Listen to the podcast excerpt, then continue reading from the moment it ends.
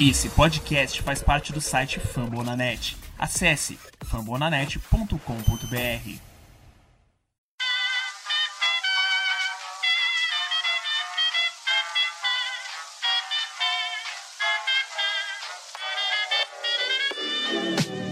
Mais uma rebatida forte. E ela tá fora daqui!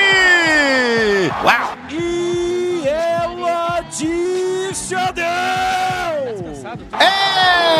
Home run! Aquele abraço.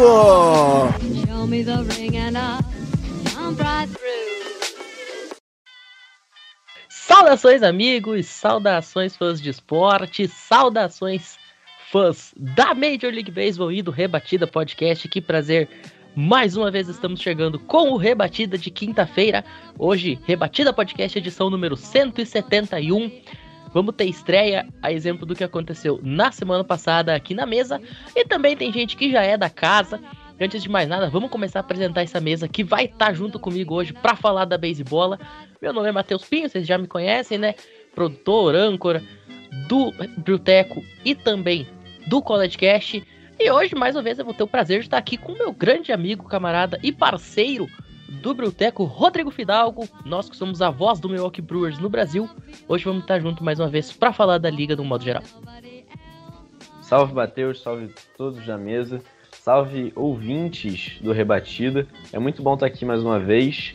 Semana passada estava aqui meio nervoso, mas hoje espero que já esteja melhor. E é isso, vamos comentar aí sobre o, o melhor esporte do mundo, né? Errado não tá. Guilherme Mitri, outro dos nossos grandes amigos, parceiros e que já tá aqui no Fama da Net até há mais tempo do que eu e o Rodrigo. Inclusive, muitíssimo boa noite. Que prazer ter você mais uma vez aqui. Para quem não conhece, o Gui, que é o, a voz por trás do Racecast Brasil, podcast para falar do Tampa Bay Race. Por sinal, o Tampa Bay Race deu uma forcinha camarada pro nosso Milwaukee Brewers. Então, muito obrigado também já por causa disso, Gui. Salve, salve pessoal, salve a, a meus amigos da mesa, salve a todo mundo que está em casa. Vamos falar dos assuntos aí bombásticos, né? É treinador que, que, que tá saindo, é time que tá dando ar, que vai talvez pegar um pouco mais no, no, no, no, no breu nesse meio aí dessa nossa temporada. É grandes jogadores que ainda não deram ar da graça, estão em crise. Vamos dar uma, uma geral nos assuntos mais relevantes do beisebol nessa última semana e espero que a gente faça um programa super legal aí para quem está em casa aí ouvindo. Muito bem. E o nosso quarto membro da mesa de hoje, estreando aqui, é um cara que, assim, semana passada a gente recebeu um pessoal aí que falou: eu já ouvia o, o Rebatida aí desde antes de ser convidado. O João, na primeira participação dele, eu ouvi o Rebatida antes mesmo de me interessar a ver beisebol, por isso que eu comecei a ver. Esse cara aqui, eu posso falar que houve o Rebatida faz muito tempo. Eu nem participava do programa, esse cara já mandava print lá ouvindo, dizia, pô, falaram tal coisa lá no programa, não sei o que. Então, muito bem-vindo, Elton, pela primeira vez participando aqui com a gente, torcedor doente do San Diego Padres. Opa, boa noite, meus colegas, é, amigos de mesa, ouvintes. É, boa noite, claro, para quem for ouvir isso aqui à noite. Bom dia para quem for ouvir isso aqui de dia. E boa tarde para quem for ouvir isso aqui à tarde. É muito legal. É, eu recebi o convite recentemente, é, mas tô, eu tô gostando muito já desse começo de programa. É algo é, novo. É, e nada melhor do, do que falar de um esporte tão bom como o beisebol, né? É, a gente teve uma, uma boa semana com bastante notícia, igual o nosso colega estava falando, é, parecendo um brasileirão, com cabeças rolando, com técnicos sendo demitidos. É, mas vamos para mais uma semana, né? Também que vai chegar de muito beisebol. Já está começando o processo de votação de All-Star Game. Então o beisebol está começando a engrenar chegando naquele ritmo que a gente gosta, começando a chegar na, na parte interessante. A gente sabe que o começo é mais de levezinho, mas quando chega o meio da temporada é quando as, começa, as coisas começam a engrenar e a gente estamos aqui para debater. E vamos lá. É isso. O Elton também, que além de torcedor do San Diego Padres, é torcedor fanático da Notre Dame Fighting Irish e tava lá se lamentando no nosso grupo sobre college sports, que Notre Dame vai pegar Tennessee Volunteers, que é o grande favorito o título da College World Series neste ano. Por sinal, quer saber tudo sobre a College World Series? O show antes do show saiu hoje cedo, tá falando sobre muita coisa aí dessa pipeline. A College World Series já começou o evento, né? Já teve lá as regionais, agora estamos indo para super regionais. Logo mais os times estão chegando em Omaha.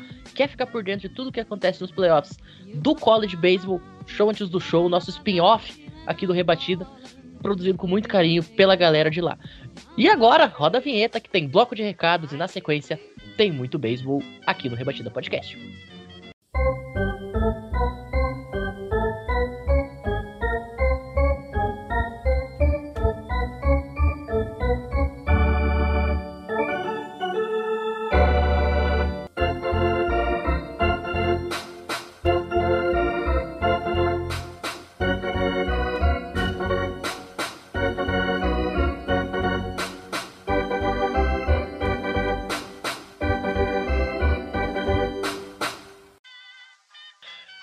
Fama na Net, meus amigos, que é o maior hub de podcast sobre esportes americanos do Brasil. Pois é, tem muito conteúdo, informação, opinião e debate que são oferecidos aqui nos mais de 80 podcasts da rede, como por exemplo Fama na Net, o Esportismo para falar de NFL, o College Cast para falar do college football, tem o Nuaro, especializado aí na NBA, NBA já nas suas finais, tá? Quer ficar por dentro de tudo que acontece no The Finals? Escuta lá o Nuaro, programa especialíssimo para quem curte a bola laranja. Tem também o Icecast o Tic Tac Go focados no hockey, inclusive a pós-temporada do hockey tá pegando fogo. O New York Rangers tá com um time muito legal, tá surpreendendo muito aí nessa pós-temporada.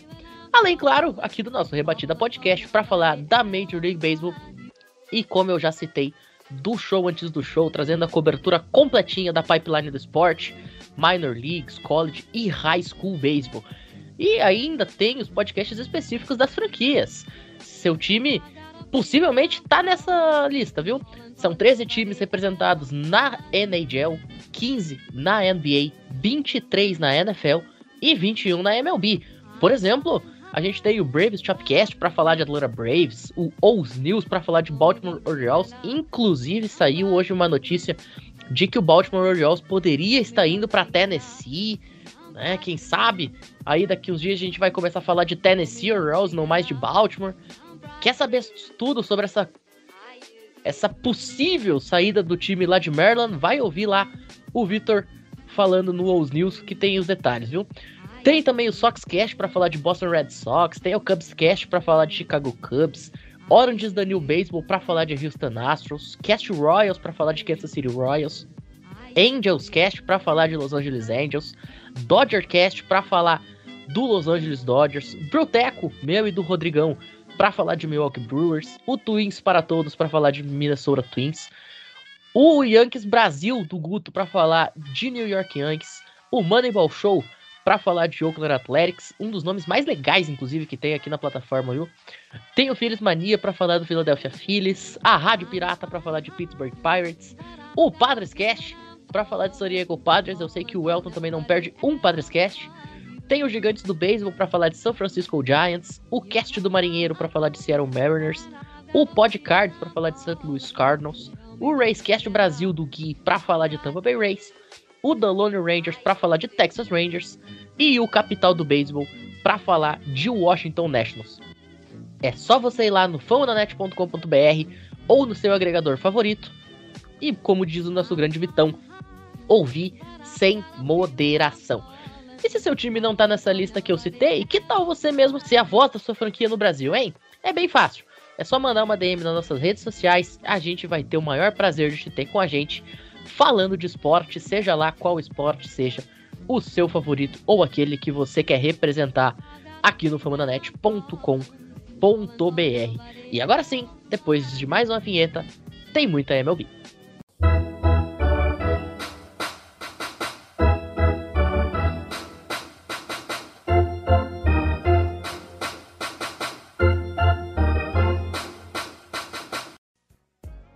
Meus amigos, como já é de praxe, já é de tradição, eu queria que cada um começasse dando a sua série especial deste comecinho de semana. Teve muita série bacana né? Então, o, o Gui, Rodrigo e na sequência o Elton, qual série vocês acharam aí que foi mais interessante nessa nesse começo de semana entre a segunda e hoje? Ah, bom, né? Vamos lá. Eu acho que não tem série mais ali bizarra para não para não falar outra palavra do que a série dos Phillies contra os Angels, né? Uma série de dois times com os managers recém ali mandados embora e você vê uma série dessa, é, ela já é já naturalmente interessante porque você já vai querer ver o que, que vai sair de duas, duas, duas franquias em fases tão extremamente, é, vamos dizer, turbulentas. Então você tem os Angels que, tem, que vem numa, numa sequência de derrotas inacreditável, é a maior da história né, da franquia, a gente vai até falar sobre isso mais tarde, e os Phillies também numa fase até do ponto de vista de, de vamos dizer, né, standings estão até mais fracos do que os Angels, né, os Phillies estão hoje 23, 29, se não me engano, e os Angels estão 27 e, e 29, alguma coisa assim, eu posso estar errando alguma coisa ou outra aí. Mas mesmo assim, os Phillies conseguiram varrer os Angels, né? Inclusive teve jogo que teve aí um shootout de 10 a 0, né? É, Bryce Harper anotando home run, o próprio Schwarber acho que teve jogo que meteu dois home runs nesse, nesse mesmo jogo. É, os Phillies já na fase sem o Joey Girardi, né, que foi mandado embora dia 4. É, então, teoricamente, esboçando que a questão do, do manager pode ter realmente uma relevância para essa fase um pouco mais oscilante do, do time. Não quer dizer que todos os, os problemas já foram já resolvidos, não mas é uma série que, no mínimo, vale a pena assistir porque. É, isso, é, isso aí, é, obviamente, quem não viu o jogo, vale a pena dar pelo menos uma passada né, nessa parte ali né, de highlights, porque são dois times históricos que se, que se espera bastante por N razões, entre elas a mega folha ali salarial, estão eles todos entre as oito, dez maiores bases ali, né, é, do ponto de vista financeiro de toda a liga e com um ápice ali, né, de, de vamos dizer, de gestão muito ruim, né, é, com os managers sendo ali todos eles demitidos recentemente e você vê que esses dois times, mesmo eles estando numa fase extremamente negativa, você tem como ainda estar tá um pouco pior, que é o caso dos Angels levando shutout, levando varrida é, de um time que também está em crise, que são os Phillies. Mas apesar disso, vale a pena pelos MVPs, né? É, ainda que você tenha esses dois times em fases extremamente lamentáveis, você tem do lado você tem o Otani com o Mike, Mike Trout, do outro lado você tem o Bryce Harper com o Kyle Schwarber, você tem Noah Syndergaard, você tem muito jogador bom. É realmente lamentável você ver esses dois times nessas condições e essa série ela só coroa essa bizarrice, essa aleatoriedade de grandes salários, de, de, grandes talentos, não é só salário, você tem muito talento envolvido, não tem como negar. Você vai falar o quê de, de, de Otani e de Bryce Harper, é, e, e, é uma série que vale pelo, por essa insanidade toda que permeia a crise desses dois grandes times no, no, no papel, mas que na hora do vamos ver vem sendo grandes decepções, não tem outra palavra. É, eu vou ser o ponto negativo aqui desse dessa discussão, ponto triste, porque o Milwaukee Brewers me faz ter depressão constante, que aqui tá todo mundo feliz. Os Rays varreram os Cardinals, os Padres ganharam a série contra os Mets, então vou deixar o amigo falar dos Padres. É, então eu vou falar da série dos Phillies contra o, os Brewers, né? Que é a série que veio depois dessa, comentada pelo nosso amigo. E os Phillies varreram o líder de divisão, da, o líder da divisão central, o Milwaukee Brewers. E assim, jogo 10 a 0 shootout pros, pros Phillies, é, 3 a 2 Hoje foi um 8 a 2 também. Então, assim, é, a gente vai comentar mais pra frente da, da demissão é, do técnico dos filhos. E assim, a gente tava até brincando com. Eu tava brincando com o Matheus antes de começar, que é demita o seu técnico e, e ganha a série seguinte. Simplesmente passe o trator num atual campeão de divisão e no atual líder da divisão. Então, assim, é, Bryce Harper tendo home run, o Didi Gregórios com RBI, o Schwarber também, é, o Herrera com home run. Então, assim, é, desde a, dessa, dessa demissão, os Phillies é, conseguiram entrar no.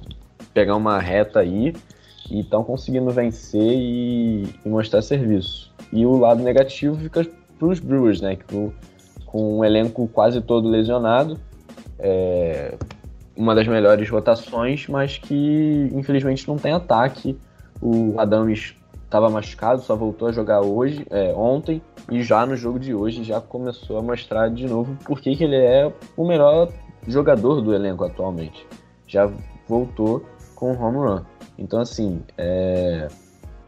essa série, para quem quer ficar de olho na, nas divisões e como que vai ser o, como que vai ficar o wild card lá em outubro, é uma série importante porque graças a ela e graças aos Rays também, os Cardinals encostaram, mas não passaram o, os Brewers. Então a divisão central vai começar a ficar ainda mais interessante essa disputa entre os dois times. Vale destacar que entre a quarta e a quinta-feira, popularmente conhecido como ontem e hoje, os Brewers eles sofreram um placar combinado de 18 a 3 para os Phillies. Nesse 18 a 3, Duas das corridas foram home runs solo de dois caras que estavam na lista de lesionados até a quarta-feira. Tanto o Hunter Renfro quanto o William Adams voltaram ao time na quarta e ambos. É, na verdade, o Hunter Renfro já jogou na terça, né? Mas ele jogou como pinch hitter. Ele voltou ao lineup na quarta. E os dois foram responsáveis por fazer 66% das corridas do time nesses dois jogos. É, é para dar a dimensão de como o time tá quebrado. Na verdade, é, tá quebrado. É, eu poderia citar os, a série entre Angels e Red Sox, que tá sendo uma série bem apertada. É, o Angels parece que tá tentando fazer sua retomada. Foram dois jogos perdendo de 1 a 0 um placar bem apertado, mas eu vou ser um pouco clubista aqui e citar o, a série entre o Padres e o New York Mets, é, não é à toa que são dois times que andam muito bem recentemente, estão fa fazendo campeonatos e campanhas interessantes, é, ao ponto que a própria ESPN Star Plus foram atrás de transmitir os dois do, dos três jogos da série. É, foi uma série que começou com um domínio avassalador de Nova York. Nova York está vindo, como disse, é, com uma campanha muito bem, principalmente com é, seus jogadores como o Escobar, que nesse jogo, primeiro jogo conseguiu um ciclo, é, é, o próprio Pete Alonso, que logo depois é, eu acho acredito que veio se lesionar, pois ele não jogou o resto dos jogos, e o Francisco Lindor, né? É, logo depois os padres conseguiram é, é retomar a série, ganhando dois jogos, principalmente boas partidas dos seus pitchers, o Yu Darvish e o Maneia. O primeiro jogo foi o Blake Snell, que tá voltando de lesão e por conta disso é, teve essa dificuldade. É, mas eu acho que foi um balde de água fria para o New York Mets, porque o ataque dele meio que sumiu por, diante dos jogos. É claro que agora vão pegar os Angels na, na próxima série e é isso. Se você tá com em crise, algo do tipo, parece que chame os Angels, que eles estão no momento de resolver crise dos outros. Os Angels que a gente vai falar daqui a pouquinho estão com 0 e 14. E hoje, se perder o jogo que neste momento tá 0 a 0 fica 0 e 15. Eu sinceramente e honestamente não lembro de um time que fez 15 derrotas consecutivas. Nem o Baltimore Orioles do ano passado, que era assim, tenebroso. Tenebroso, tenebroso, tenebroso. Ou Arizona Diamondbacks. Eu não lembro de eles terem feito um stretch de 15 derrotas seguidas. Então, poxa, Angels, pelo amor de Jesus Cristo, né? A minha série de destaque vai ser Tampa Bay e St. Louis, não só pela representatividade dela dentro da minha divisão, né, dentro da divisão central da Liga Nacional, mas também porque, cara, essa série ela mostra duas coisas. Primeiro, o time do St. Louis Cardinals não é ruim, mas depende muito do Paul Goldschmidt. O Paul Goldschmidt ele tá numa temporada de MVP, tá? Ele tá batendo tudo, tá batendo até vento. Só que no jogo que ele não consegue bater ou que o time não o acompanha, a coisa fica feia e uma andorinha só não faz verão. Ainda que tenha o Arenado que de vez em quando, ou melhor, de vez em sempre, né, também dá o ar da graça, mas em jogos que os dois não conseguem ser tão efetivos ou que o time não os acompanha, fica muito difícil e isso se prova aí nessa varrida que o Tampa Bay aplicou para cima do St. Louis. E a segunda coisa que eu quero destacar e que eu até já falei outras vezes aqui no Rebatida. Cara, o que botam na água da região de Tampa?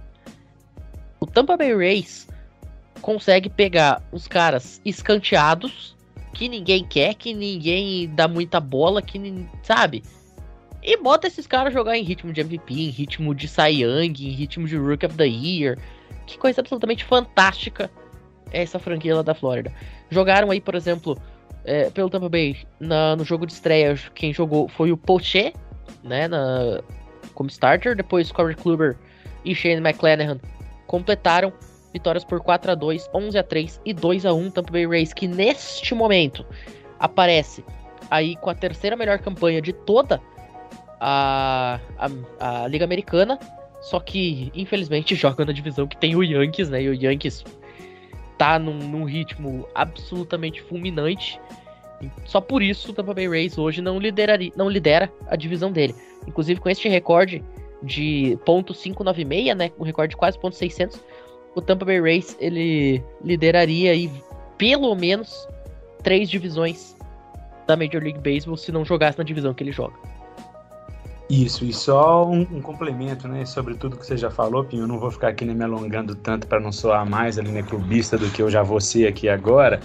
Essa série em particular foi uma série extremamente interessante para quem é, é, obviamente, né, torcedor do Tampa Bay Rays, porque você assistiu uma varrida em cima de um grande time como os Cardinals, é né, um time extremamente histórico e tradicional, é sempre muito bom, é coisa extremamente complicado você varrer alguém na, na nesses times que se enfrenta hoje na Major League não é fácil, independente de ser um time muito mais forte do que o outro. Não estou falando que os Rays são muito mais fortes do, que ninguém, mas uma, é, é, sempre muito muito complicado você consolidar uma varrida. Mas essa em especial foi muito legal porque vamos lá, o primeiro jogo ele se conclui com um walk-off home run de três corridas do, de um senhor chamado Taylor Walls. Quem é o Taylor Walls? Um jogador novo, 20 e poucos anos, que é não é nem um pouco ali, vamos dizer, é, ele não tem essa tradição de bater ali home runs, ele tem índices muito baixos de OPS, eu não vou saber agora de cabeça todos eles, mas está aí para quem quiser ainda consultar, ele não é um jogador com uma tradição de ter uma rebatida tão potente assim, ele é o nono homem geralmente, quase sempre nos nossos lineups, então o primeiro jogo ele se conclui assim, estava 2 a 1 um para os Cardinals até a nona, até a décima. Esse jogo chegou aí à décima entrada. Quando na décima entrada ele acerta esse home run, ultrapassa, a gente anota as quatro corridas, a gente sai de, de 2 a 1 um para 4 a 2 aquela festa toda, chega lá no plate com chuva de confete, água e etc. O segundo jogo já foi bem mais tranquilo, foi um placar mais dilatado de 11 a 3, teve Yadier Molina no, no montinho para os Cardinals no final, quando a vaca já tinha ido para o brejo, né? Isso é muito legal de ver. O próprio, próprio tinha até o, se não me engano, o Purros no, no dogout rindo muito, porque o, como se não bastasse a, a, a gente ter ali né, o Molina é, no, no, nessa reta final do jogo, ele ainda conseguiu um strikeout. Então foi uma festa, mesmo com o time tomando 11 corridas, foi muito legal. E o terceiro jogo que foi hoje, nesse dia que a gente está aqui agora aqui gravando, é, foi um pouco mais apertado. A gente venceu o jogo de por 2 a 1 um, com uma corrida, com o, o, vamos dizer, a conclusão lá do jogo com uma double play na nona entrada. Então tava aquela tensão, uma corrida só de vantagem. Quando vai os Cardinals, ele rebatem uma bola que fica muito, bem ali curta na região lá do infield mesmo. O Vidal Bruhan chega lá né, muito rápido lá na segunda base, manda lá na primeira, consolida a double play e a tal água que você está dizendo aí, que é a água fantástica em Tampa, teve de tudo. Teve, muito, teve, teve jogo com muita corrida, teve jogo com home run no final, teve jogo com uma. Hoje a gente, vamos dizer, né, concluindo a série com essa com essa jogada ali que foi uma double play, que também é muito legal, né, defensivamente. Então teve, teve de tudo, teve ataque, teve defesa. É, e acima de tudo teve uma varrida que nos mantém no páreo de uma divisão que tudo leva a crer que os Yankees têm a mão na taça para levar, mas ainda tem muita temporada e se classificar através de vaga na, né, na questão do questão que seria esse wildcard não é nenhuma, nenhuma vergonha numa, numa divisão tão forte como você já bem aí já pontuou. Só fazer uma correção, na verdade o Poche ele ganhou o jogo porque ele jogou na décima, né? Quem startou foi o Jeffrey Springs. É, já que você comentou, estatísticas do Taylor Rawls, então antes de a gente passar a régua neste assunto. Este moleque, e quando eu digo moleque, é, não é necessariamente figura de expressão, tá? Ele tem 25 anos, o que para um jogador de Major League é muito jovem. A gente vê jogador de Major League, por exemplo, Jason Alexander, né, o Rodrigo?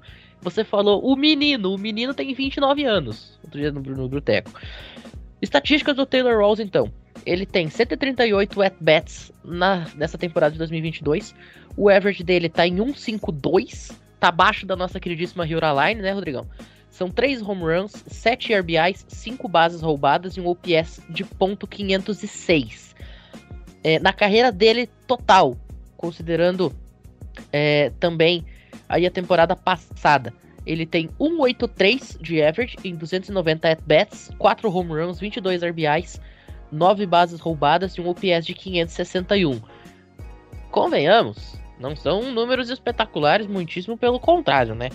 Mas, enfim, o Rays, vamos combinar também que tem um histórico de fazer uns walk-off completamente bizarro e aleatório, que nem teve aquele lá da World Series, que o cara não tava nem no elenco e aí pra World Series colocaram o cara no elenco, tiraram o pitcher e aí ele acabou entrando e, e conseguiu é, o walk-off hit pro Arena. Então assim, como eu falei, coisas estranhas acontecem em Tampa, ninguém sabe que colocam na água daqueles cara. Como é que é? Ah, Pim, perdão. É, esse lance que você está dizendo foi do Brett Phillips, outfield. Ele conseguiu essa rebatida que virou aquela falha do catcher dos Dodgers e aí o Rosarena anota a corrida no um dos lances mais inacreditáveis da, da não tenho. Acho que, acho que eu ouso até aqui dizer que de todos os jogos da Major League Baseball recente, um dos lances mais históricos. Essa fera aí mesmo. E vamos combinar também, né? Além da água de tampa ser boa para os Rays, o Lightning também dois títulos consecutivos na NHL, os Bucks conquistando seu primeiro título da NFL desde 2002. Então, assim, a coisa tá boa pro lado da Flórida. Mas enfim, vamos dar seguimento então. A gente até já pincelou sobre isso, mas ferveu o Kisuko lá em Anaheim e na Filadélfia. Joe Madden e Joe Girardi, ambos demitidos na mesma semana. E eu vou deixar uma estatística incrível, tá? Foi a primeira vez na história da MLB que dois treinadores com o mesmo nome foram demitidos na mesma semana. Tentem superar uma estatística dessa. Mas é que Joe também é um nome fácil lá, né? Então essa estatística aí, mas tudo bem, a gente releva.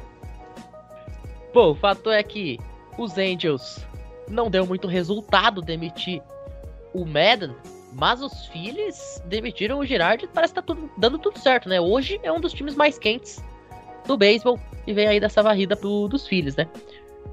É, ô Pinho, é, vou dar uma, uma, vamos dizer, uma, uma, passada geral sobre esse ponto que você está agora dizendo sobre o Madden. É, ele que chegou nos Angels em 2020, né? Ele está saindo agora do time com um standing de 27 vitórias e 29 derrotas, não é nem o fim do mundo assim, mas quando você tem um time com 12, 12 derrotas consecutivas, né? Hoje já são já 14, se eu, se eu não estou ali enganado, mas na, na, nesses tempos que ele ainda era ali manager, foram 12 de derrotas consecutivas. O, na época, até isso ali acontecer, o, o recorde histórico da franquia era de 13 derrotas que o Angels acaba agora de bater com 14 inacreditável. Twitter, inclusive, do, do, do, dos, dos Angels, ele, eu, eu acho que soltou uma nota muito fria, até teria que fazer uma pesquisa um pouco mais apurada para saber se nota de quando eles estão lá trocando é, técnico, manager em geral, independente de qual seja ali né, o esporte americano, se não há uma nota ali né, de agradecimento, porque essa que os Angels eles soltaram foi simplesmente comunicando que o Medon estava fora, não falaram nenhum até a próxima, valeu, simplesmente citou esse desligamento dele. E quem assume é o Phil Nevin, que é o técnico de terceira base dos Angels interinamente, né? É, não é querendo aqui passar nenhum tipo de pano, porque não há nada que se justifique uma sequência tão, tão ruim assim, mas a, a essa, essas últimas derrotas, é, exceto ali o Texas Rangers, que você realmente não tem muito que que ter que passar pano, mas veio ali nessa sequência Blue Jays, Yankees e Red Sox, então não teve vida fácil o menino Madden, né, um menino de 68 anos que já foi eleito o, o, técnico do ano por três vezes, já ganhou inclusive o World Series naquela fila centenária do Cubs em 2016 é, e que vem, né? Assim, a gente não sabe o que, que, realmente acontece com os Angels, né? Sete anos sem ir em playoff. É, a gente já até citou mais cedo, né? Uma das maiores folhas ali salariais da Major League Baseball, salvo engano, é a oitava, é, com uma média salarial ali de todo o time de quase 200 milhões de dólares.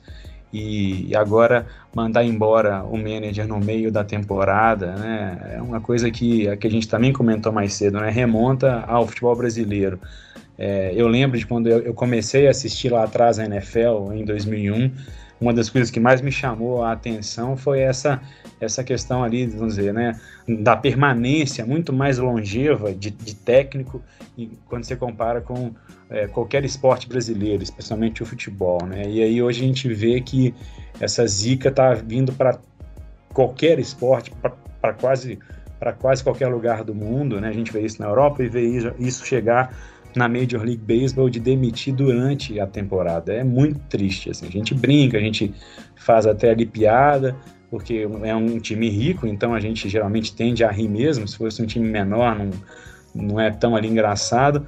Mas é realmente muito triste, né? Você vê que não existe planejamento, você vê que é uma postura que é, você, você quase que já condena uma temporada inteira de um time que tem simplesmente dois MVPs, né? O Mike Trout e o Shohei Otani com grandes chances de não irem aos playoffs.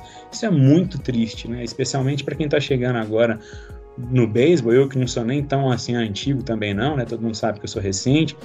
É, é, você tem aquele desejo de ver esses caras jogando playoff. Eles merecem jogar, especialmente o Mike Trout, que já passou do, dos 30 anos. É, é, o que vai acontecer, né? Não estou fazendo nenhuma previsão aqui é, não, nem estou aqui para isso, mas é, a gente quase que já pode já cravar. Inclusive tem outro dado aqui, vamos dizer, na estatística que eu já vou citar. É, se alguém quiser até aí né, falar, né? É, quantos times que já tiveram mais de 12 derrotas consecutivas que chegaram ao, aos playoffs? Alguém quer se, quer se candidatar a falar? eu vou apostar em zero. Acertou, miserável. É isso. Então é o futuro que os, os Angels têm aí pela frente. Eu tava torcendo para você calar minha boca e dizer, não, tem um time lá em 1915, Guaraná de rolha, assim. Que... Não, é zero mesmo. Que pois é, a cara da MLB ter algum negócio desse, entendeu? Um timezinho lá, mas não conseguiu, né? Só deixa eu fazer um parênteses aqui. O Guilherme falou sobre o post que os Angels fizeram no Twitter comunicando a saída do Madden. Eu vou ler em inglês e depois eu vou traduzir para vocês verem o tom da despedida emocionante do Los Angeles Angels. Abre aspas. The Angels have relieved John Madden of his duties as Angel manager today. Phil Nevin has been named interim manager. Fecha aspas. Ou seja, em português, abre aspas, os Angels é, liberaram Joe Madden dos seus deveres como manager dos Angels hoje. Phil Nevin foi nomeado o manager interino. Fecha aspas. Foi isso que os Angels falaram. Não teve um até logo, muito obrigado, saudações, vai pro inferno. Não, não teve nada. Simplesmente eles falaram: Fulano foi liberado dos seus deveres. Fulano é o novo interino. Deu. É isso. Não teve nenhum vídeo que nem aquele do senhor Valdemar pra gente dar risada. É, só pra também falando sobre essa questão, olha essa estatística sensacional aqui ó, que apareceu exatamente no dia em que o John Madden foi demitido. Duas semanas atrás, a partir desta data, os Angels eles estavam 27 e 17. O oitavo melhor recorde do beisebol e no caminho de, de, de conseguir a sua primeira aparição em pós-temporada desde que foram varridos na Divisional Series de 2014. Naquele dia, com 12 derrotas consecutivas, eles estavam 27 e 29, o 15 melhor recorde, fora de um spot de playoff, ou seja, fora da zona de playoff, e demitido seu manager. Hoje a situação consegue ser ainda pior, são 27 e 31, logicamente ainda fora da zona da pós-temporada. Simplesmente, olha, desculpa o termo, mas é varziano, é varzeano o que está acontecendo em Anaheim. É, eu acho que eu, eu tenho a visão que, obviamente, né, o, o, ele não foi demitido por causa dessa temporada em si, entendeu? E sim porque, pô, o cara chegou lá em 2020, assim como o, o Girardi é, lá em lá na Filadélfia e todos os resultados deles desde esse desde a chegada não foram condizentes com os times que eles têm, né? O, os Phillies têm a quarta maior folha e os Angels têm a oitava maior folha. Então, assim, é o mínimo que eles deveriam fazer com um elenco desse é, é chegar nos playoffs e estarem competindo. É, se a gente fosse é, passar, né, já que a gente está usando tanto o exemplo do futebol brasileiro, é, sei lá, o Paulo Souza, que também foi demitido hoje do Flamengo, é, era o mínimo que com o elenco que tem é, brigasse muito mais do que está brigando hoje. E por isso foi demitido. É, então, você, né, como citou o, o, nosso amigo, você ter o Shohei Otani, você ter o Mike Trout, sabe, é inacreditável você, o Mike Trout só ter um único hit em playoff. Um, um só. Isso é inacreditável para todo o potencial e para o melhor jogador de beisebol da, do planeta. É, então, assim, é muito improdutivo tudo que, que foi esse tempo. É, tudo bem, os caras chegaram. E também ainda tem isso. Os caras chegaram com, pô, campeão de World Series, com os Yankees, tirou o, os Cubs da fila. Então você já bota a expectativa lá no alto para três anos horríveis, sabe? O, os Phillies não conseguem, desde que ele chegou, também não foram para os playoffs. Os Angels continuam nessa e entraram nessa a gente tinha discutido isso no podcast passado, aqui no Rebatida.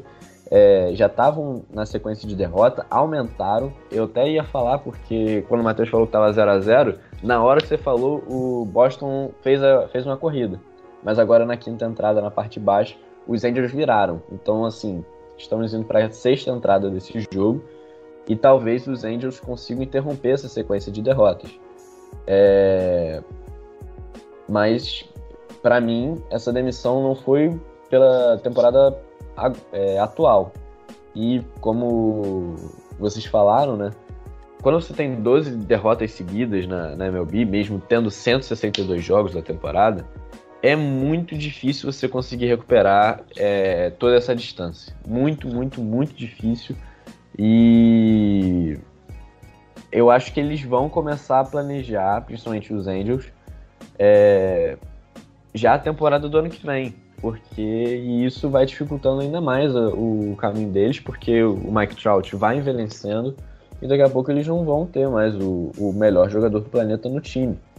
É, os Phillies, eu acho, desde o começo da temporada, seria muito difícil bater o, o, New, York, o New York Mets, que é realmente o mais forte da divisão.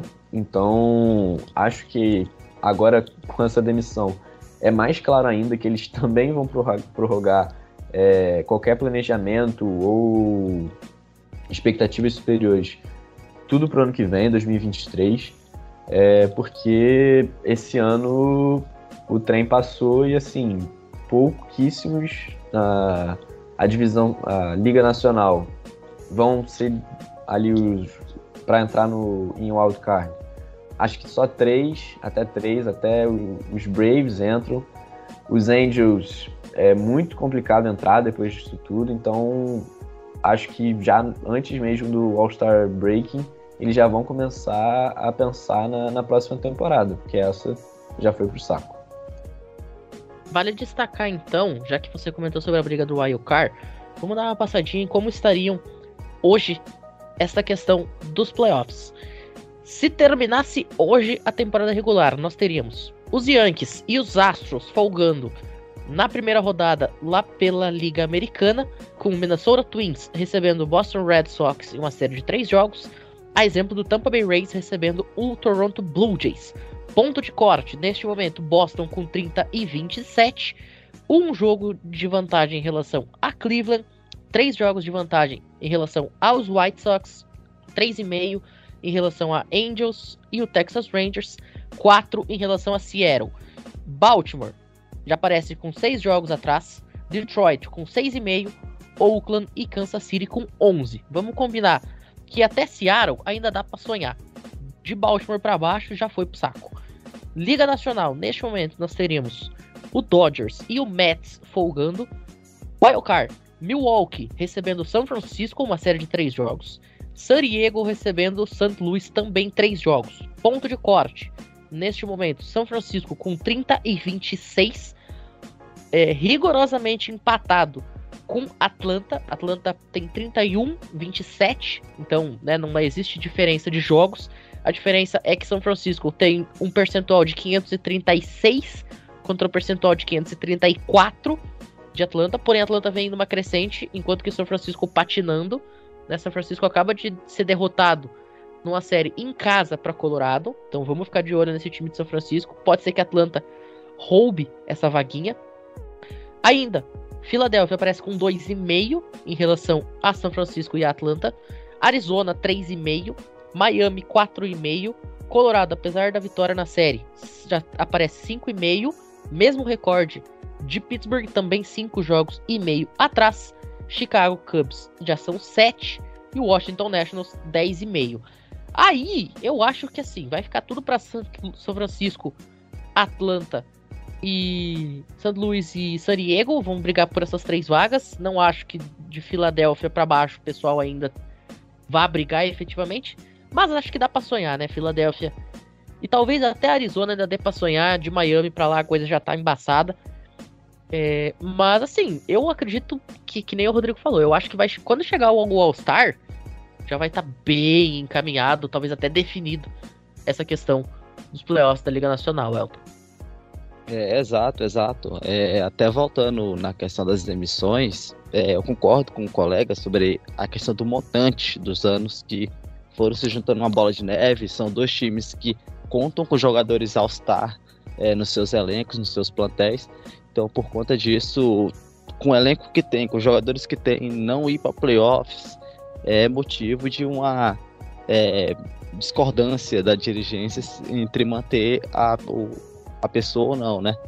É, também é importante falar sobre a questão das lesões, né? Que esses All-Stars vêm é, sofrendo. O Philadelphia ele vem numa, numa é, um momento de baixa com a lesão do Harper, que ficou alguns, algumas séries fora.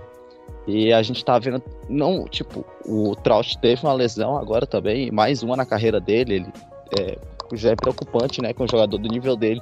É, tipo, é importante estar no time e ele vem se lesionando constantemente. É, mas ele vem numa decadência antes dessa lesão, é, com vários jogos sem rebater sequer uma bola e uma máquina de strikeout. Então acho que tem essa questão do, dos treinadores também não conseguirem é, entrar no, no pensamento, no, no, no, pensamento dos seus jogadores, porque a gente sabe que o beisebol é também a questão do jogador estar tá em dia com o seu, seu estado mental. É, e por conta disso, os dois técnicos, técnicos, por conta dessa bola de neve que foi se criando com esses, com esses três anos de, de, de regência no cargo, é, e com a decadência dos seus principais jogadores, é, acabaram tomando, é, tomando as rédeas né, da, da demissão. Que é claro, sempre vai pesar para o lado mais fraco e não vão é, geralmente uma demissão não vai pesar para as estrelas do time, né? E sim para o treinador, que é o primeiro na, na linha de frente, quando chega esse momento de cortar as pontas que estão indo ruim na temporada. Exatamente. E para fechar esse nosso bloco, que seria o primeiro, mas já tá bem extenso, você comentou aí sobre o Mike Trout. É exatamente isso que a gente vai falar. O Mike Trout ficou 0 de 19 0 de 19 contra o Philadelphia Phillies e o New York Yankees e ainda teve essa lesão. Para vocês terem uma ideia, essa sequência aí de cinco jogos que o Mike Trout não conseguiu nenhuma rebatida, 0 de 3 na abertura da série contra os Phillies, 0 de 4 no segundo jogo, 0 de 4 no fechamento, 0 de 3 no primeiro jogo contra os Yankees e 0 de 5 no segundo. O que que tá acontecendo com o Mike Trout? Porque assim, o Mike Trout se lesionar, convenhamos que não chega a ser uma grande novidade, né? Mas o Mike Trout ficar 0 de 19 em 5 partidas, e como o Elton falou, uma máquina de strikeout tomando K a torto e a direito, aí já não chega a ser uma coisa muito normal, né? É isso aí, né, Pinho? Tudo que você tá aí dizendo, né? Esses jogos eu não vi, eu vou ser muito até honesto, mas eu, se eu fosse para eu ter que fazer uma análise, é, obviamente, de quem não viu os jogos, é, isso meio que denota uma fase inteira que os Angels estão ali, vamos dizer, passando. Você não vai ter um, ali um jogador com esse potencial, jovem ainda, né, que nem ele, com 30 anos só, é, com uma fase tão ali ruim, né? Apesar que ele não tá com, uma fase ruim, tá sendo até muito, muito honesto. E saiu agora, né, com essa lesão que ele tá aí apresentando na virilha. Na, o último jogo dele foi na terça-feira, né, dessa semana, na terça-feira, vulgo dia 7, para quem está aí ouvindo, dia 7 ele fez o jogo dele ali final, quando ele realmente se afastou para entrar aí para a IL, é, ele estava aí rebatendo é, aproximadamente .284, né? Um average extremamente honesto, né? Já teve já 14 home runs, teve é, 30 RBIs, 39 corridas anotadas em 52 jogos, já foi já ele já recebeu 27 walks, mas já, já sofreu 57 strikeouts. É, não são índices de forma nenhuma que você pode falar que ele está numa fase ruim. Quando a gente fala uma fase ruim, é uma fase, no mínimo, questionável para um cara do calibre do Mike Trout. É, e se fosse para eu ter que apontar uma razão, ele é fruto de uma fase que o time inteiro atravessa absurdamente crítica. São essas derrotas, essas, essa sequência negativa que a gente já comentou mais cedo. Nesse, nesse próprio jogo dele, o último jogo dele na, na terça-feira, ele foi 2 de 2 lá no bastão, sendo que uma dessas rebatidas foi um home run de duas, de duas corridas.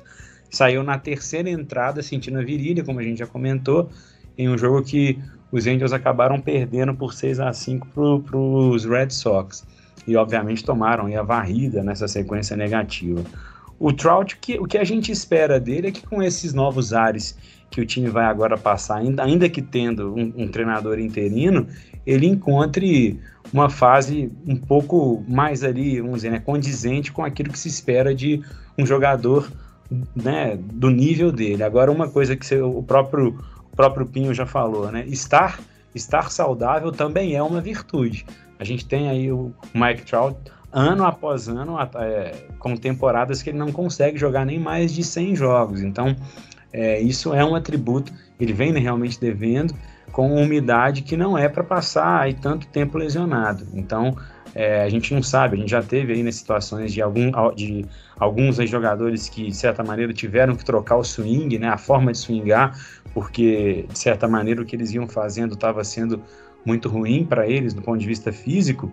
Não, não, não, posso cravar que a situação do Mike Trout venha a ser essa, mas é uma situação a se, se cogitar, porque lesão na virilha, né? Obviamente a gente pensa que pode ser o jeito que ele está swingando. Obviamente não sou eu que vou ensinar o Mike Trout como é que rebate, eu só estou levantando uma hipótese, porque estar saudável não tem como a gente não dizer que seja também um atributo e dos mais relevantes na Major League Baseball. Você comentando aí sobre a questão de como swingar, até me lembrou do último Brutec que a gente fez, é, e o Rodrigo estava comentando sobre essa questão do swing, né? Comentando sobre o Castor Hero, é, como o Castor Hero ele estava se adaptando quando ele lia que a bola era uma fastball ou uma curve, ou enfim, qualquer outro tipo de arremesso, né? A flexão que ele fazia no joelho era diferente, às vezes o modo de se posicionar em relação à bola era diferente, o stance tinha alguma diferença.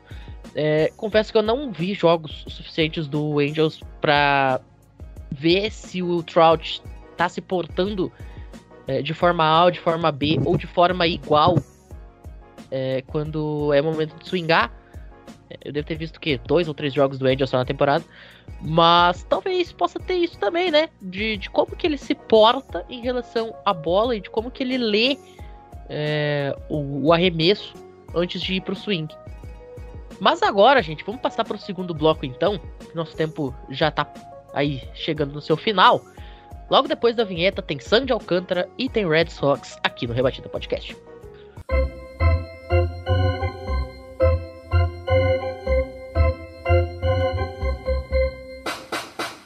Muito bem, meus amigos. E a gente agora já passou a régua aí falando sobre o Angels, sobre o Phillies e sobre o Trout. É hora de dar um giro 360 e sair de gente sendo demitida porque tá indo mal e de gente se lesionando e também indo mal para falar de um cara que não só tá saudável, como tá arrebentando uma temporada absolutamente fantástica. Sandy Alcântara os últimos cinco starts dele, ERA de 0.69, um dos menores ERAs de toda a temporada para ele, aí abaixo da casa de 1,20, se não me falha a memória. O Cy Young da Liga Nacional estaria indo para Miami neste momento ou ainda é muito cedo para falar disso?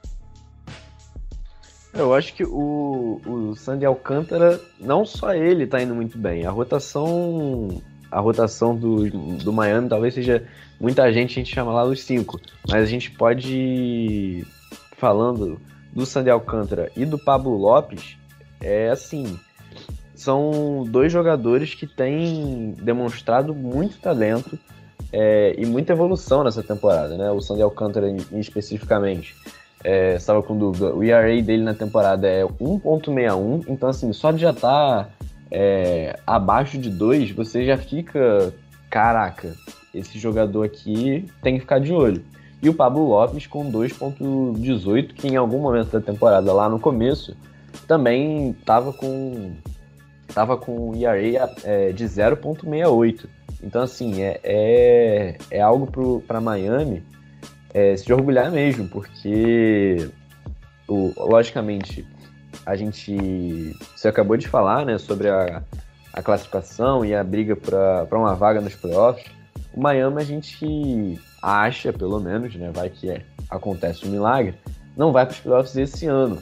Mas reforçando o time, tanto no resto, pro resto da rotação, né, pro, pro pitcher 3, 4 e 5, e também pro ataque, pode ser que o Miami nos próximos anos, ou até mesmo na temporada que vem, já seja um time muito mais forte e que vai dar muito mais trabalho. Porque a gente sabe, né? O, assim como o exemplo dos Brewers, né, que a gente acompanha de perto, a rotação é uma das coisas mais importantes. Mas se o time não tiver ataque, é, você não vai para frente, você não consegue é, resultados, títulos. Então é importante eles se reforçarem para o ano que vem, começarem já a pensar também nisso. É... Em relação ao Sayang, olha, se a gente for pegar alguém da, da Liga Nacional é... que a gente fale assim, esse aqui compete para o Sayang, a gente pode olhar para as opções do ano passado. O Corbin Burns é, não tem feito a temporada de Young do ano passado. Ele é muito bom, continua excelente, mas a temporada do ano passado é, não está sendo repetida esse ano. O DeGrom está machucado, é, o Schwarzer tá, também não está jogando, então hoje Miami a gente pode falar que sim, que tem os dois principais candidatos ao Cy tanto o Sandy Alcântara quanto o Pablo Lopes. Hoje, obviamente, o Alcântara tá na frente é, por esse ERA, é, 77 strikeouts na temporada e dá muito trabalho, né? Esse time de Miami, a gente tinha falado no Bruteco, que é um time que as derrotas dele pareciam que as vitórias estavam escapando pela, pela palma da mão, porque são sempre, né? Placares muito apertados e que é definido mesmo por causa do ataque. Não, não tem jeito, porque o, o os starters é, conseguem levar um jogo, sei lá, apertado até a sexta, sétima entrada e chega na oitava, nona, que a gente vai pegar aqui o, o os ERAs do, do bullpen do, do Miami e assim, chega lá o nível decai muito.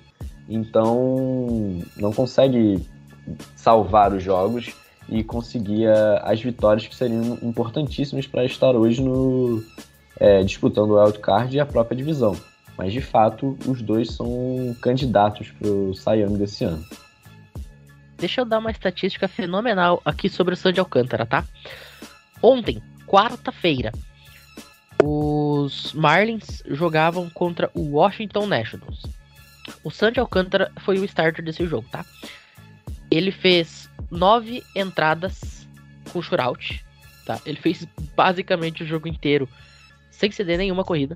Em 105 arremessos, 84 deles para strike. Sabe o que, que aconteceu? Sabe quantas corridas Miami anotou para vencer o jogo? Alguém quer chutar?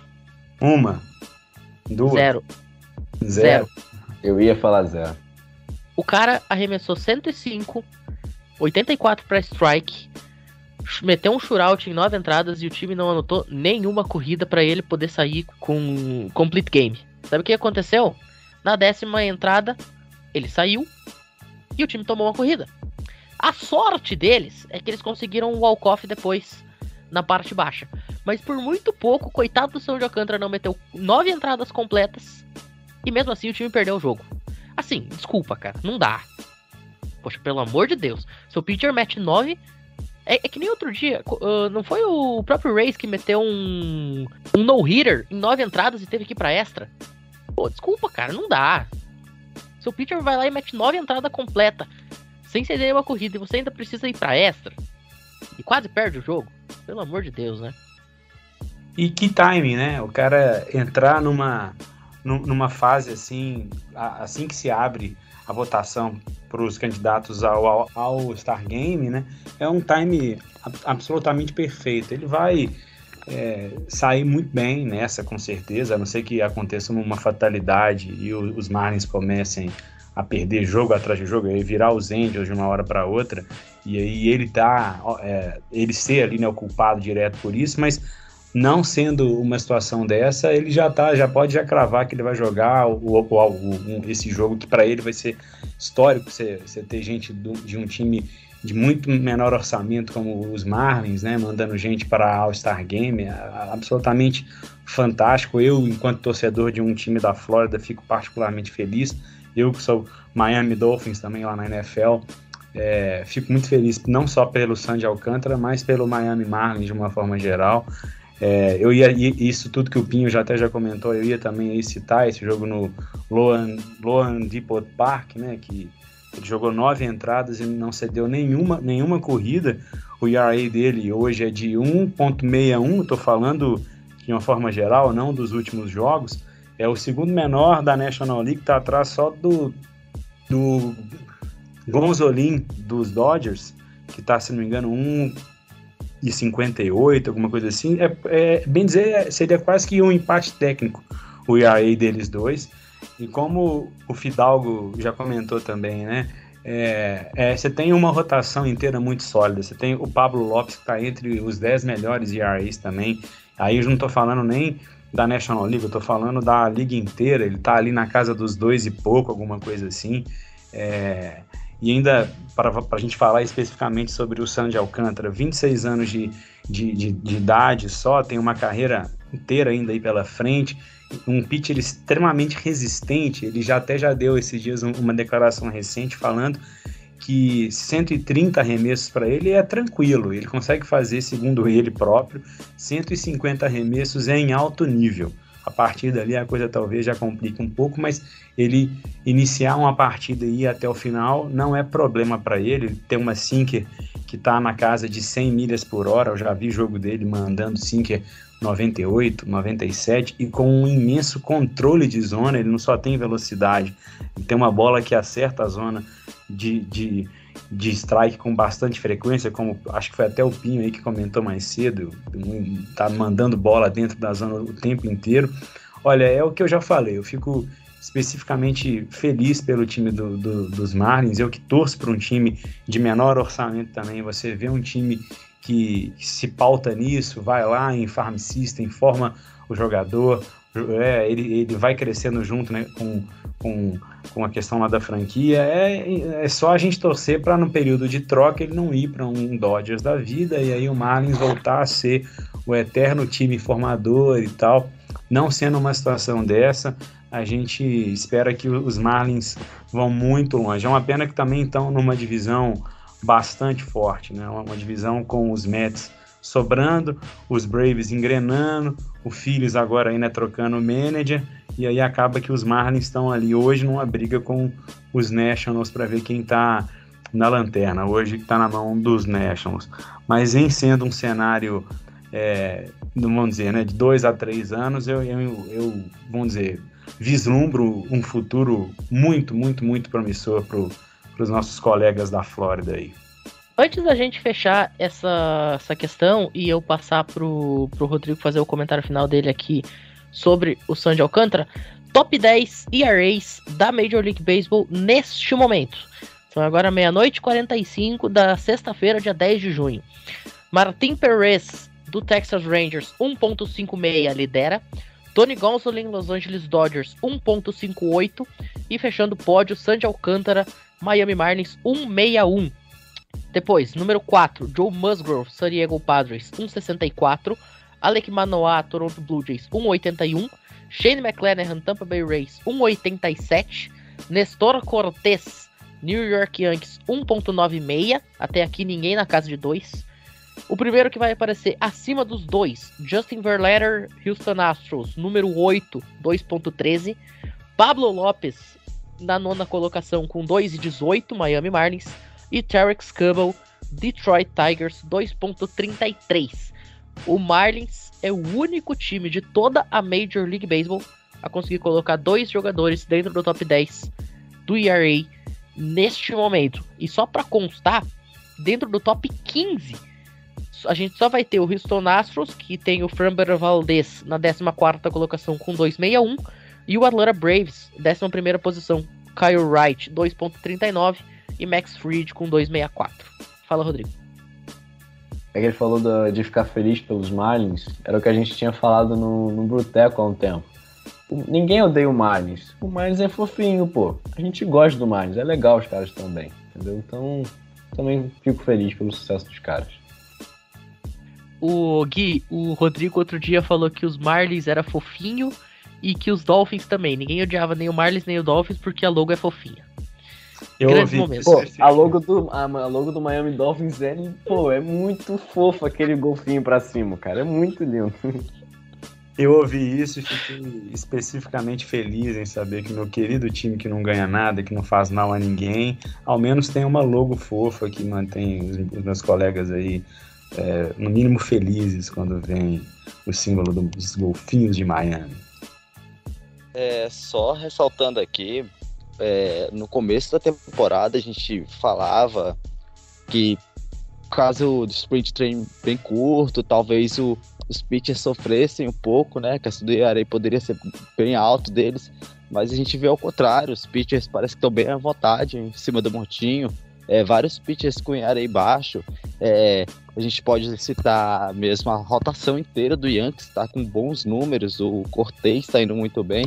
É, e o Marlins, mesmo com uma condição financeira baixa, né, tá conseguindo cultivar é, bons pitchers é, e tão com IRA baixo, estão disputando pro Cy Young, e, tipo, diferente de outros prêmios individuais, o Cy Young é o tá mais difícil assim, da gente escolher, quem é o cara do, do momento. A gente tem o Joe Musgrove também com 1.64 lá próximo, mas diferente de MVP, que a gente já tem alguns nomes mais na cabeça, o, o Young tá mais complicado, porque os areis e as partidas e os arremessos pitchers estão é, de, de forma incrível nessa temporada, tá, tá, tá alucinante. É, e ano passado, vamos lembrar que o Young da Liga Nacional empatou, né? O Corbin Burns acabou ganhando no critério de desempate, porque em pontuação total empatou. Bom, agora sim, vamos passar aí pra frente para falar de Boston Red Sox. Os Red Sox já aparecem aí com 20 vitórias e 8 derrotas desde o dia 10 de maio. São 16 vitórias e 5 derrotas desde o dia 18, um aproveitamento acima do ponto 700. O ERA coletivo de 1.27. O gigante acordou, meus amigos. O que acontece em Boston? Gui, você que é da divisão lá do Boston Red Sox, vai ter até um pouco mais de lugar de fala é, sobre seu rival, né? Dá para começar a ter medo desse Red Sox ou é ou ainda é o beisebol de junho, nesse caso, beisebol de maio, começo de temporada, a coisa ainda vai se assentar? Ah, cara, então, assim, não é querendo aqui ser um corneteiro, é, é tenho absoluto respeito pelo, pelos Red Sox, mas eu acho que ainda é cedo para se falar que um time com tanta inconsistência até o início, né? A gente está ainda no, bem no início de junho, né? Mas pra você já, já cravar que o time já se acertou. Ainda acho que tem muita água para rolar, isso aqui que eu tô falando é óbvio, mas os, os Red Sox ainda tem muito a se provar para, inclusive, se pleitear qualquer coisa com relação à vaga de pós-temporada. Uma coisa interessante, né, para se, se pontuar é que questão ali né, do bullpen deles que vinha muito mal nos últimos jogos acertou um pouco a casa, né? O, o Tanner Hook, que é um pitcher que é talvez o maior ali protagonista hoje do bullpen dos Red Sox, tem feito excelentes jogos, inclusive jogos em sequência. O Cora já falou que ele é um pitcher que é da mais alta confiança para jogar as próximas partidas, inclusive os índices muito altos. Michael Waka, que era um, um pitcher que inclusive jogou o ano passado pelos, pelos meus Rays, muito fraco quando esteve com a gente, é, vem aí fazendo bons jogos pelos Red Sox, inclusive fez um jogo que lançou shutout contra os Angels, né? Obviamente, não sei se é exatamente um, uma coisa para se ressaltar tanto, considerando a fase dos Angels que a gente está citando agora. É, então, acho que é aquilo. Quando você acerta a mão de pitcher, é, o line-up só precisa fazer o, o feijão com arroz para que as coisas andem bem, né?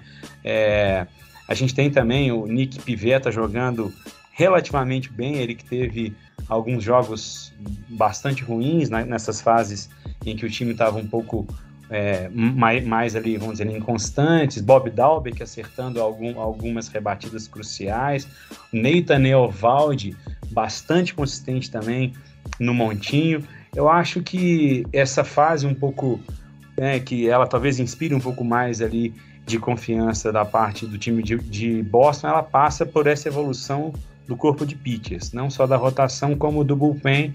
Eu acho que o futuro talvez um pouco mais ali né, promissor, que eu não acho que já pode se, se cravar isso de maneira nenhuma, mas esse, esse olhar um pouco mais ali otimista que, tá, que a gente está querendo lançar para o time de Boston, é, ele vem muito por isso. A, a, a, evolução do corpo de pitchers.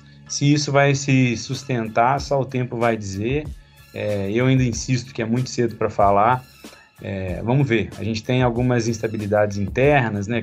Sander Bogart dizendo que não tem muito interesse em, em renovar. É, apesar que eu acho que esse assunto está um pouco frio no, nesses últimos tempos, né? Talvez alguma coisa internamente possa ter, talvez ali né, mudado. É, vamos ver. O tempo vai ali né, dizer. É, eu acho que é, talvez no mês de junho, né? Como foi até assunto de um dos nossos rebatidas passados aí, é, o a época lá do Memorial Day, que seria o divisor de águas para se cravar que time vai e que, que time não vai para a pós-temporada. Vamos considerar isso aí para falar o que são os Red Sox de uma vez por todas para 2022. Eu também concordo. Eu acho que ainda está muito cedo na temporada, ainda mais considerando, né, eu vou ler aqui, é, desde 10 de maio, que é da onde a gente está pegando, é, com, contra quais times eles jogaram. É, começa contra Atlanta, Depois tem uma. Atlanta, é a série terminou empatada. Foram dois jogos, ganhou um, perdeu outro. É, a outra série foi contra o Texas Rangers, ganhou a série. Depois contra o Houston Astros, Seattle, é, White Sox, Baltimore, Cincinnati, Oakland e contra os Angels. Então, assim, se a gente pegar é, no papel cada um desses times, Atlanta, essa ascensão deles é, só foi é, é, algo recente. Então, eu acho que, que a gente não pode botar Atlanta nesse time forte. Então, o time mais forte que Boston pegou foi Houston. E tudo bem, ganhou a série, conseguiu ganhar a série. É, mas você pegar adversários como Baltimore, Cincinnati, tanto é que Cincinnati teve a primeira vitória lá no Fenway Park desde 1975 ou 85, algum desses anos.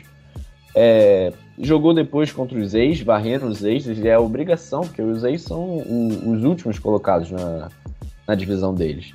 E agora tá avassalando o. Já ganharam a série, a série contra os Angels, estão perdendo o último jogo aqui. É, mas é, o jogo, a série é lá em Anaheim e ganhar lá, é, ganhar uma série fora de casa é sempre muito importante.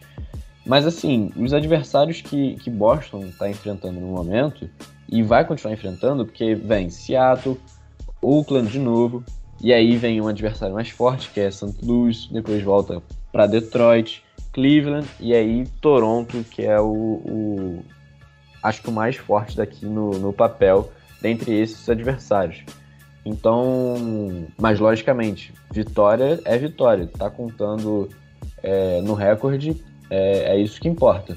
O problema é quando pega times mais fortes e aí sim que a gente vai conseguir provar se esse time é, tem alguma chance, se realmente acordou, ou se é, se é só um, uma leve esperança de junho e adversários é, relativamente mais fracos que, que os Red Sox.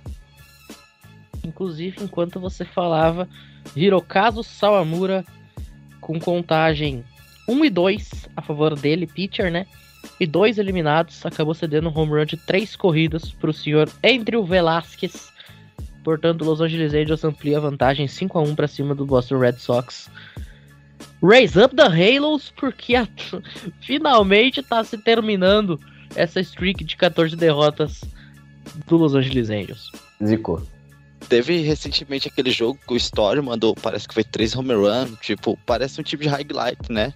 É, porque a gente olha, aparece direto na, na na página do Instagram da MLB, o time, o time mostrando bons lances, mas a gente vai ver é, contra adversários de tipo que não andam muito bem ou que não tem aquele elenco. É, e tipo, é claro, tá cedo ainda, agora que foi um terço da temporada, as coisas podem mudar, mas a gente olha para a divisão do, dos Red Sox, é, vê o Yankees que tá voando, a gente vê o, um tampa que você fala que parece que tem alguma coisa na água deles. Tem, tem Toronto, que é um time bem fechadinho, que vem fa fazendo boas partidas, que foi uma pós-temporada na, no último ano, então é, é bem complicado é, para o torcedor dos meias vermelhos sonhar com algo. É claro que a, o momento é bom, eles estão felizes, mas não sei se é esse, essa sensação é vai ser contínua, né? A gente torce que continue indo bem, qualquer coisa, mas acho difícil. Eu acho que, que é isso para finalizar minha fala. Perfeito. Dito isso, então a gente passa a régua, fechamos esta edição número 171 do Rebatida Podcast. Mas antes, recomendação de séries pro final de semana de bate-pronto, qual série você recomendaria? Aquele amigo assim, nunca vi beisebol, mas de repente vou começar a ver essa jossa. Qual jogo você diria, ó, oh, meu, meu caro, assiste esse aqui que, que vai dar bom?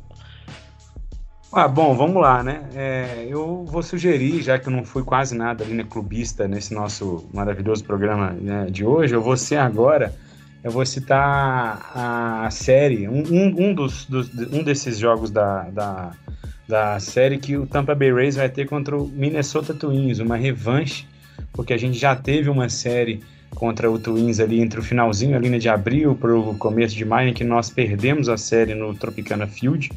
Agora a gente vai ter a revanche em Minneapolis, no Target Field, e vai ser a volta do Shane Bass, que é um dos maiores, é, vamos dizer, né, prospectos de pitchers, não só de pitchers, mas de uma forma geral, né, prospectos do, que o Tampa Bay Rays tem, é o 12º prospecto geral da classe dele, e ele está voltando de um IL de 60 dias, ele passou por uma artroscopia no cotovelo direito, ele teve essa lesão durante o Spring Training, foi uma, uma, uma imensa frustração, ele tinha acabado de subir para a rotação como quinto homem, ele entrou é, vamos dizer, ele cavou o lugar no time no final lá da temporada passada, é, começou fazendo algumas entradas, alguns jogos bastante linha pontuais, e aí de, foi muito bem, acabou pegando uma vaga na rotação.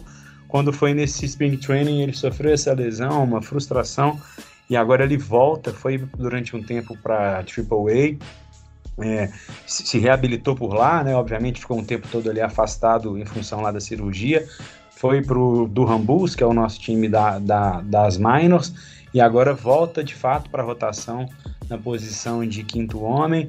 É, expectativa imensa da parte da torcida para um pitcher que chega com aquele, né, com toda aquela aura de top prospect e tal.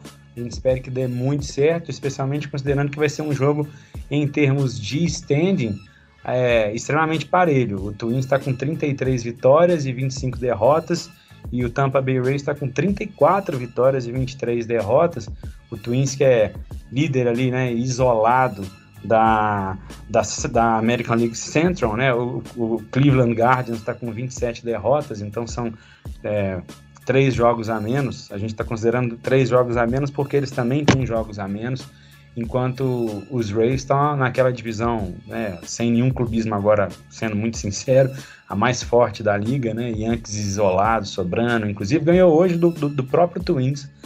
É, é o jogo que eu recomendo, porque tem volta de um jogador que tem status para poder assumir um protagonismo na, na nossa franquia e de duas franquias extremamente parelhas, como eu já pontuei. É o Tampa Bay Rays contra o Minnesota Twins. É, se você nunca viu beisebol e quer começar a ver, eu acho que a série, para você é, ter a sua iniciação, você já começa com um duelo de divisão, com dois times que ano passado disputaram ponta a ponta na divisão. Esse ano o São Francisco Giants é, caiu um pouco de produção, é terceiro na, na, na Liga Nacional Oeste, mas não deixa de ser um baile de um confronto. É, veja é, Los Angeles Dodgers contra São Francisco Giants. É, não há nada melhor para você ver é, Buller jogando, Urias também, uma série de três jogos rapidinho. É, assim, o time que os Dodgers têm, todo mundo conhece. E fora que esse duelo é muito, vai ser muito importante para o resto da competição na Liga Nacional Oeste porque os Dodgers só estão na frente dos Padres dois jogos. Ou seja, se o São Francisco quiser fazer uma graça, aprontar o crime, é, vai embolar tudo, porque aí San Diego vai ter a chance de passar na frente, São Francisco ficar só três jogos atrás. Então, então vai ser uma série espetacular, tenho certeza, de dois grandes times e quando tem os Dodgers jogando, é sua missão torcer contra. Vale destacar que o jogo de hoje, sexta-feira, eu já posso me colocar na sexta-feira, porque já são uma hora e três minutos da madrugada. O jogo de hoje, sexta-feira, vai ser às 23h15, maldita Costa Oeste. Mas se você não quiser ficar até às 4 horas da manhã assistindo beisebol, o jogo de sábado é às 8 horas da noite, é um horário delícia. E o jogo de domingo é mais delícia ainda, 5 horas da tarde. Então, não, não quer assistir o jogo da sexta? Assiste sábado e domingo que, que vai ser bom. É, eu gostaria de citar só uma série que começa na segunda-feira, mas que vai trazer dois times que estão em ascendência, que é o Philadelphia Phillies e o Miami Marlins, dois, duas equipes que estão numa crescente, é, confronto é, de divisão, né? Então é um jogo que, que é, vai chamar atenção, é, duas equipes que estão correndo atrás, e então fica esse, esse, esse, bom jogo aí. No começo nesse final de semana, só na segunda-feira, mas é um, um bom duelo para começar a assistir beisebol, se for essa a tendência. Eu vou deixar aqui a minha recomendação também falando de Miami Marlins. É uma série contra o Houston Astros. Ok, o Houston Astros é favorito. Ok, o Houston Astros deve ganhar a série. Ok. Mas a gente já falou da qualidade dos arremessadores de Miami. E é aquela coisa, né? Quando você tem pitchers que são constantemente bons, uma hora ou outra o seu ataque vai ter que fazer um jogo bom. Por mais que teoria, ele não faça isso sempre. Mas um jogo sempre o seu ataque desencanta. Então tem possibilidade aqui de jogos muito divertidos para você que gosta de bastante corrida. E para você que já é aquele fã mais ranzins, assim, tipo eu, né? Que gosta daquele jogo que termina 2 a 1 com o closer entrando na nona entrada, né? Que... Esse tipo de confronto aqui, confronto do Miami Marlins, a tendência é sempre ser esse tipo de jogo, ainda mais quando você enfrenta o Astros, que também tem arremessadores muito bons. A gente falou que tem dois caras dentro do top 15 do ERA nessa temporada. Então, olha, para mim, quem gosta de jogo mais defensivo, duelo de pitcher, esta série é a série para acompanhar Houston Astros e Miami Marlins. E, e também, vamos aproveitar que, nem o Vitão fala, a série inútil da semana Aquela série para de jeito nenhum você sentar e assistir. Kansas City Royals e Baltimore Orioles, pelo amor de Deus, não faça isso. Não assista essa série que vai ser deprimente. Dito isso, agora sim a gente encerra essa edição número 171 do Rebatida Podcast. Muito obrigado, Guilherme, Rodrigo e o Elton, pela participação de vocês. E até a próxima. Obrigado, Matheus. Obrigado, Welton. Obrigado, Fidalgo. Valeu aí quem está até agora aí, né, com essa paciência de nos ouvir em mais um do, dos nossos maravilhosos Rebatidas Podcast. Uma honra ter feito parte da mesa hoje e espero que a gente volte mais vezes para falar de beisebol. Um abraço aos torcedores do, dos Brewers, que eu tenho uma simpatia, é o time da minha esposa, aliás, um beijo aí para ela. É, e um abraço ao San Diego Padres também, do, do Elton, um time que eu também tenho uma simpatia muito grande, né? Acho que é mais fácil falar os times que eu não tenho simpatia, né? Eu gosto de todo mundo. Um abraço a todos e até a próxima, pessoal. Valeu. Valeu, Elton, valeu, Matheus, valeu, Gui. É sempre uma honra estar presente aqui. É, foi meu segundo rebatida. Semana passada eu falei que queria voltar mais, já não sabia que seria tão rápido. Então, vamos lá tentar nosso lugarzinho aqui de novo. Que me chame mais vezes. Tamo junto. Ouçam o Bruteco, ouçam todos os outros é, podcasts dos outros times. Um abraço aí para vocês e tamo junto. É, boa noite, é, boa tarde, boa manhã a todos que estão ouvindo. É, foi uma honra ser chamado pela primeira vez aqui ao Rebatida. É, desejo tudo de bom meus colegas, aos times deles, é claro, também é difícil é, citar times que é, eu gosto, porque é uma lista imensa, assim, eu tenho meio que apreço por todos. É, gostaria de mandar um alô para a galera do Padres Cash, é claro, uma galera que me abraçou desde de cedo, quando eu entrei no beisebol. É, muito do que eu conheço veio por meio deles. E também mandar um abraço para todos os grupos de beisebol que tanto nós frequentamos quanto os que nós não frequentamos, que é difícil existir um que a gente não frequente, né?